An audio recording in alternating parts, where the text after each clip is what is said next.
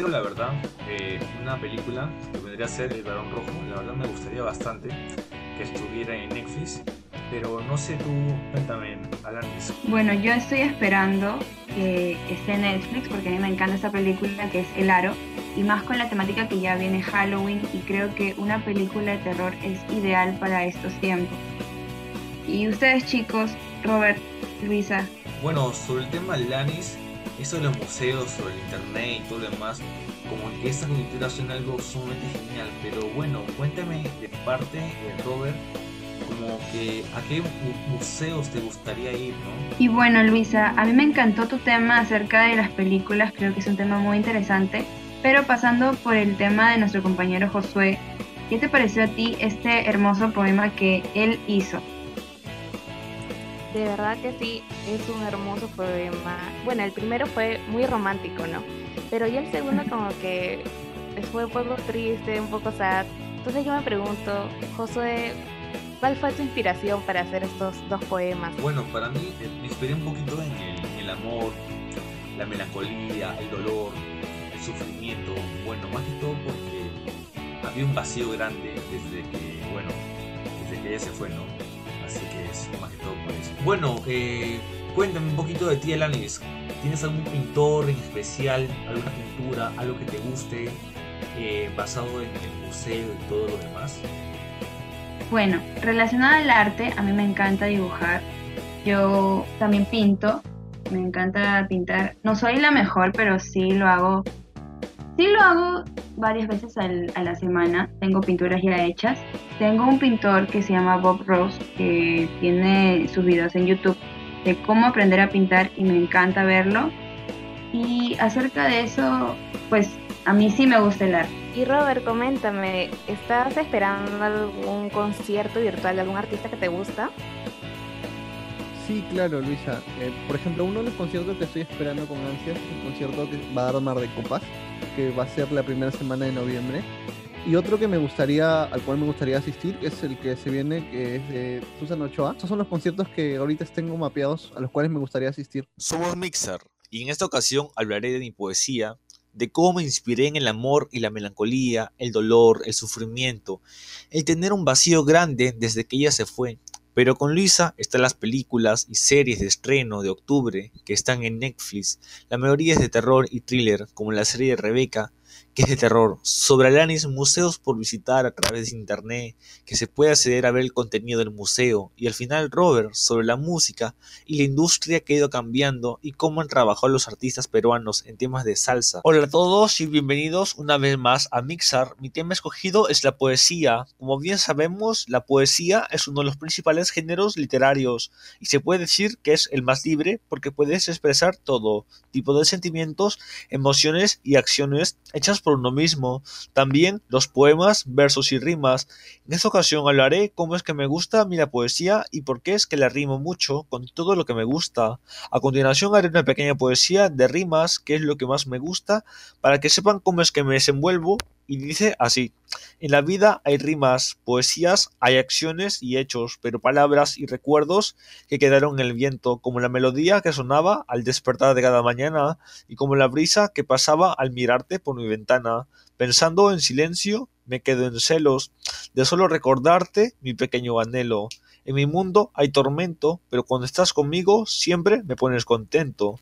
Para cambiarme el día haciendo de mí maravillas. Bueno, también quería que supieran que como existen rimas de ese tipo, por otro lado, hay varias de que una persona puede expresar lo que siente o alguna anécdota. En mi caso, soy romántico, pero melancólico. Es por eso que he preparado esta otra poesía, para que noten la diferencia de cómo es que puede sonar el romanticismo y por otro lado la melancolía. Es titulada como ella. Eras la chica de mis días, que se convirtió en mis poesías. Fuiste la chispa de mis rimas, la cual alegraba mis días, tu sonrisa en la mía, tu mirada en la cima, tus caricias y tus besos me elevaban a un mundo paralelo. Soñarte era un sueño y recordarte mi anhelo, te conocí en mis versos, tus palabras me atrajeron a vivir este sueño que quedó pasajero. Con el pasar del tiempo, tu afecto fue desapareciendo, ya no era lo mismo que sentía al inicio, tu sonrisa opacó la mía, y tu brisa se disipó. El amor que sentía se disolvió. Mis llantos se los llevó aquel viento que pasó. Días tras días recordaba tu sonrisa, esa pequeña parte de ti que alegraba mi día. Ahora les pasaré con mi compañero Robert para que nos hable un poco de su tema. Gracias. Gracias por el paso, Josué. Bueno, y en esta ocasión vengo a hablarles sobre un poco de música y cositas que han estado pasando en la industria musical durante esta cuarentena, que ha cambiado, digamos, algunas reglas del juego y que está trayendo también alguna que otra propuesta nueva para los músicos y sobre todo para los oyentes. Y para empezar, quería hablarles sobre la producción musical, que en general, por lo menos para la gran industria, no se ha frenado del todo. Las bandas, los solistas en general todos los artistas están presentando sus lanzamientos musicales acorde a lo que se esperaba, ¿verdad? Eso sí, para la industria en general, hoy es necesario sí o sí manejarse en plataformas digitales de música en línea, sea Spotify, Apple Music, Deezer o el mismo YouTube, y que pinta muy bien a comerse mucho mercado. Y esto es muy bueno para nosotros como consumidores porque nos da más chance a elegir, no solo en precio, sino también en calidad de contenido. Por otra parte, una de las innovaciones que ha tenido que irrumpir para poder sostener cierta parte de los ingresos que generaba la industria musical con los conciertos tiene que ver con las presentaciones en vivo. Ya tenemos conciertos online y propuestas para festivales netamente digitales que nos permiten en muchos casos a precios módicos acceder a contenido o conciertos que no eran ni frecuentes y tampoco físicamente posibles en muchos momentos para nosotros antes de la pandemia. Parte de estas propuestas ya se han visto reflejadas en la industria musical peruana y se están adoptando.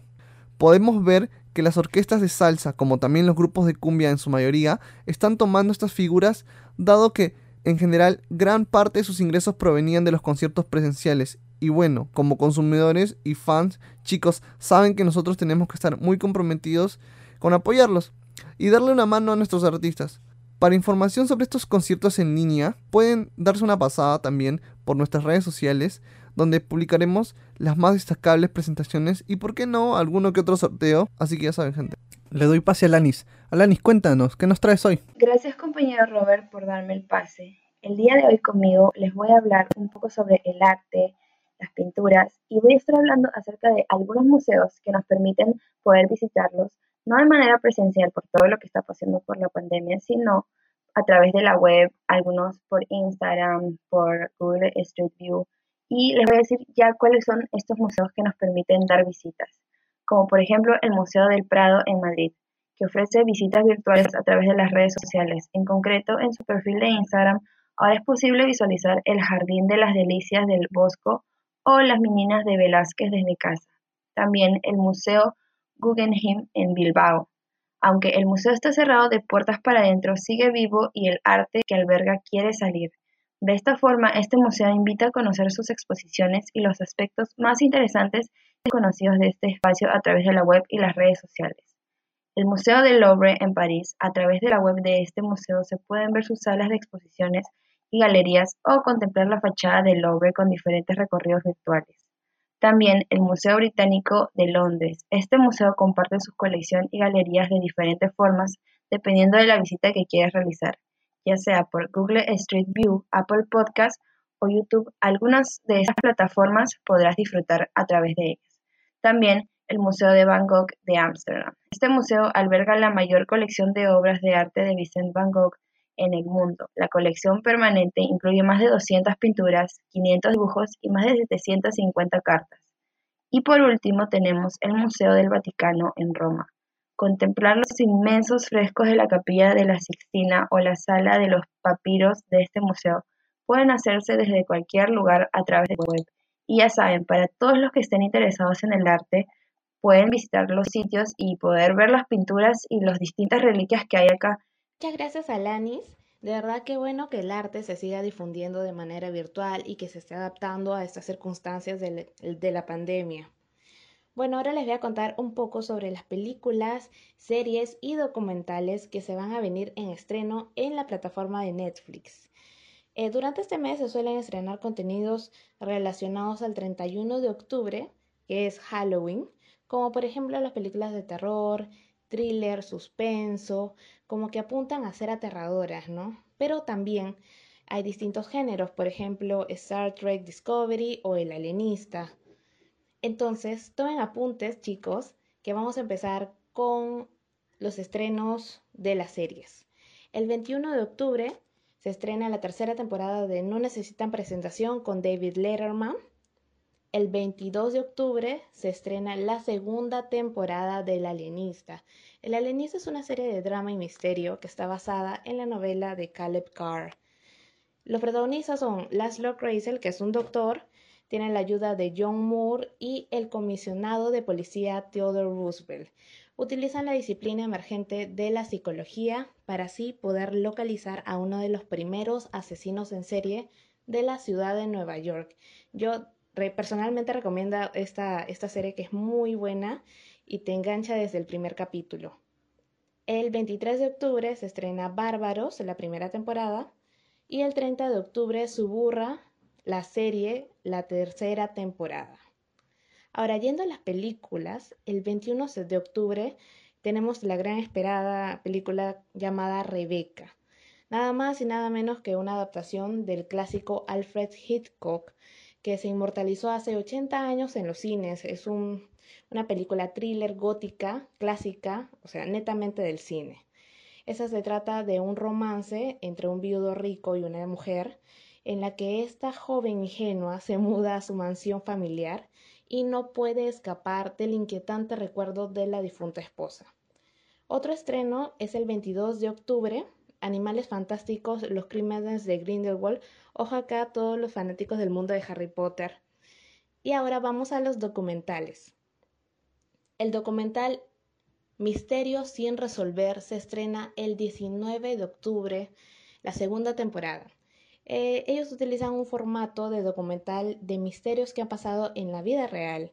Cuentan con recreaciones de los crímenes que hasta la fecha no se han resuelto eh, por ejemplo, desapariciones, teorías de conspiración, eh, abducciones extraterrestres, fantasmas, ovnis y hasta teorías secretas de la historia. Y el 27 de octubre se estrena el documental Vilas, serás lo que debas saber o no serás nada. De verdad, esa es una lista muy muy buena Chicos, ¿qué opinan? ¿Están al tanto de alguna película que quieren ver? Bienvenidos a Mixar. ¿Mixar? ¿Qué es Mixar? Es la unión de Mix más Art. ¿Mixar es cine? Mixar es música. No, Mixar es arte. Mixar es poesía. Mixar es todo y más. Empecemos.